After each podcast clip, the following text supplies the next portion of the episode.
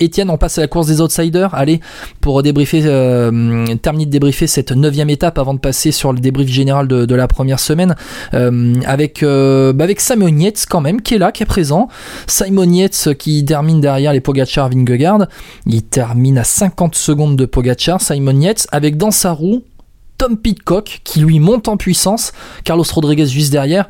Euh, tu, sens quand même, allez, en 20 secondes, t'as Yates, Pitcock, Rodriguez, Yates et Adam Yates donc, et Jay Hindley. Tu sens que là, t'as quand même ceux qui vont se bagarrer pour, on va dire, entre la troisième et la cinquième place, sixième place du général. Et déjà, parmi euh, les noms que tu viens de citer, il y a quand même deux anciens vainqueurs de Grand Tour.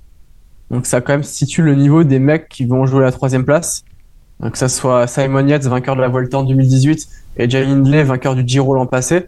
Donc c'est des mecs qui savent gérer trois semaines, donc on peut leur faire confiance sur ça. Même si pour Simon Yates c'est parfois un peu plus aléatoire, mais je le trouve bien, Simon Yates, je le trouve bien et j'ai envie de penser que qu'il va garder cette régularité qu'il n'a pas toujours eu en carrière. Après Simon Yates, tu l'as dit, hein, c'est un vainqueur de grand tour. Hein. il remporte le Tour d'Espagne 2018. Exactement. Euh, Simon Yates. Euh, lui a remporté le Tour d'Italie l'année dernière. Euh, c'est Simon Yates, c'est un coureur qui mériterait un podium hein, comme ça sur, le Tour de France. Alors mériter, c'est un bien grand mot parce qu'au final, bon voilà, aujourd'hui l'écart il est pour Jay Hindley. Il est pour Jay Hindley en faveur de Jay Hindley qui, ben, lui, limite la casse de plus en plus, qui est très régulier, qui a ben, fait l'écart dans, dans l'étape de, de la Reims. Hein. C'était l'étape de mercredi avec l'ascension de, de Marie Blanc.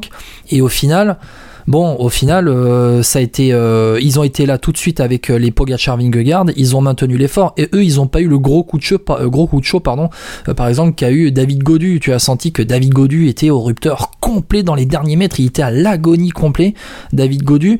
Et là, c'est plus inquiétant quand même pour le Français. Alors, je vais vite faire revenir sur sur Jay Hindley, vas-y, vas-y. dans le sens où il, est, il paraît, il y a quand même plus de références en troisième semaine que qu'un Simon Yates parce qu'il a quand même les les rares grands tours qu'il a joué à fond, il a toujours été énorme en troisième semaine, sur ces deux Giro en l'occurrence. Là où Simon Yates, parfois, il a tout perdu en troisième semaine.